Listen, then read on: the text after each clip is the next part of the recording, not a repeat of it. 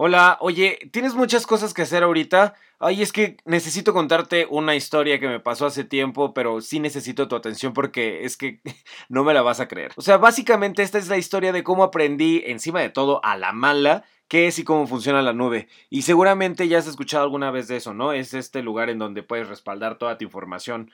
Pero esta también es la historia de cómo mi papá me cachó una vez fotos comprometedoras de todo tipo. Y aunque no lo creas, el descubrimiento de la nube y el susto más grande de mi papá sucedieron al mismo tiempo. Sí, tienen que ver una cosa con la otra. Ay, no, no, no. Notas de voz con Charlie P. A ver, nada más para ponerte un poquito en contexto, año 2011 y después de haber sido Team Blackberry, bueno, pues ya por fin era momento de cambiar de celular y decidí darle una oportunidad a Android, que si bien no era nuevo en México como tal, la verdad es que la mayoría de la gente apenas empezaba a entender el concepto de teléfono inteligente y más interesante aún, con conexión a internet en todos lados, con un buen de aplicaciones para aprovecharla todo el tiempo, o sea, yo me la pasaba tuiteando, por ejemplo, que no sé si te acuerdas, pero en ese momento era como la red social más cool. Pues bueno, total que me decido por un Samsung Galaxy Ace, que en ese momento una chulada de teléfono, yo me sentía bueno, don tecnología, descargaba aplicaciones a lo loco, por el simple motivo de que podía, porque pues claro, aunque el teléfono apenas tenía 158 megabytes de almacenamiento, o sea, en ese momento era muchísimo. Ahorita nada más para que te hagas una idea, eso no alcanza ni para almacenar dos minutos de video de alta calidad de los teléfonos que tenemos ahorita. Pero bueno, es una de las cosas que en tan poquito tiempo han cambiado muchísimo. Yo traía en ese teléfono fotos, videos, aplicaciones, que quién sabe cómo demonios le hacía, pero todo me cabía en el maldito celular. Además fue una época en la que se me metió el diablo, lo confieso. Yo recién empecé a salir de fiesta cuando estaba en la universidad y haz de cuenta que cada fin de semana quería recuperar el tiempo perdido de la prepa, porque pues antes, te lo juro, eh, de verdad, ni antros, ni fiestas, o sea, jamás siquiera había probado la cerveza. El chiste es que, aunque siempre me gustó la tecnología, en ese entonces no era tan geek como lo soy hoy. Ves que ahorita ya hasta tengo mi canal de YouTube con tips y tecnologías, así, super gurú tecnológico, ¿no? Pero bueno, antes no era tan clavado. O sea, yo era el típico güey que a todo lo que le salía en el teléfono le picaba que sí. Acepto. ¿Que vamos a tener acceso a tu cámara frontal las 24 horas? Acepto. ¿Que nos vendes tu alma a cambio de mostrarte cómo vas a lucir de viejito? Órale. O sea, todo mal. Entonces imagínate mi año en donde cada fin de semana era para salir de fiesta. Ay, no, no, no, no. Justo, justo, ¿te acuerdas de esta? A ver, espérate, déjala busco. Creo que de hecho la tenía por aquí. Sí, sí, justo en esa época sonaba como esta. Me acuerdo perfecto. Pero bueno, a lo que voy, y aquí es en donde se pone como más penosa para mí la situación, es que un día cometí la locura de tomarme fotos... Mmm, pues eh, fotos de, de esas, digamos que fotos de esas que tienes escondidas dentro de 70 carpetas en tu disco duro. Y pues en ese momento tenía pareja, así que solo, solo no estaba en esas fotos. Digo, no que tenga algo de malo, pero te juro, te juro, o sea, primera y única vez que hice eso en la vida, porque en realidad nunca he sido fan de, pues, de, tomarme ese tipo de fotos, pero ¿por qué no? En ese momento me valió. Y espera que, no es que yo te quiera incomodar con datos innecesarios de mi época universitaria, pero este es un dato que más tarde en la historia vas a entender por qué es importante. Bueno, total que un día me roban el celular de la forma más tonta, en verdad más tonta que te puedas imaginar, pero mejor eso te lo cuento en otro audio. Aquí afortunadamente cuando me roban el celular, pues yo me quedé eh, hasta cierto punto tranquilo porque tenía código de bloqueo y porque no traía una tarjeta micro S del teléfono, o sea que no había chance de que se metieran a mis cosas. Dije, bueno, pues esas fotos y videos ahora nada más en mi memoria vivirán, ¿no? Mejor. El chiste es que después de este trágico robo, decido que ya no quiero ser Android, ahora quería un iPhone, porque pues ya también estaba como de moda y pues bueno, en ese momento estaban saliendo también muchas aplicaciones muy padres para iPhone, bueno, total que me compro el iPhone. Semanas después, mi papá se compra un nuevo celular él decide comprarse un Android. Total que un día voy a visitar a mis papás. En ese momento yo ya no estaba viviendo con ellos porque pues yo me salí desde los 20 años.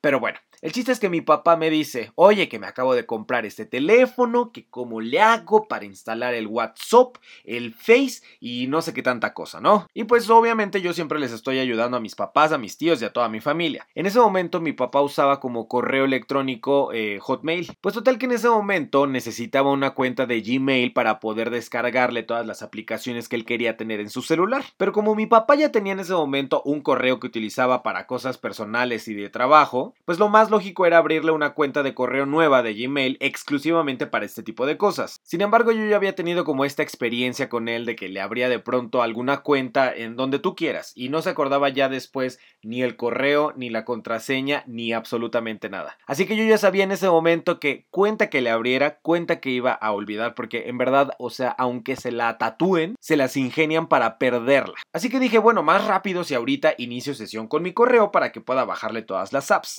Eso fue lo que hice. Error, pero en ese momento no lo sabía. En ese momento mi papá feliz. No, pues que muchas gracias, eres el mejor hijo del mundo, vales mil, nunca cambies. Y ya, me regreso a mi departamento. Al día siguiente, ay, no, no, no, en verdad, o sea, te lo juro que hasta me vuelve a dar risa y pena y todo al mismo tiempo. Estaba yo en la universidad y recibo una llamada de mi papá. Y cuando le contesto, lo escucho encabronado, pero, eh, o sea, en verdad, encabronado. ¿Qué te pasa? ¿Qué tanta babosada le metiste a mi teléfono? ¿Qué es esto? Y yo, o sea, en verdad, sin saber de qué hablaba. Entonces yo le dije, o sea, papá, no sé de qué me hablas. Lo único que hice fue descargarle WhatsApp y las aplicaciones que tú mismo me pediste. Y mi papá así de, pues yo no sé qué le hiciste, pero aquí tiene cosas que yo no debería estar viendo. Y yo así, sin saber de qué carajos estaba hablando, pero también, o sea, con todo el miedo de preguntarle de qué se trataba, porque sentía que la respuesta me iba a dejar más preocupado que la misma ignorancia. Pues por más que le daba vueltas al asunto, lo que mi papá me decía en ese momento no tenía sentido alguno,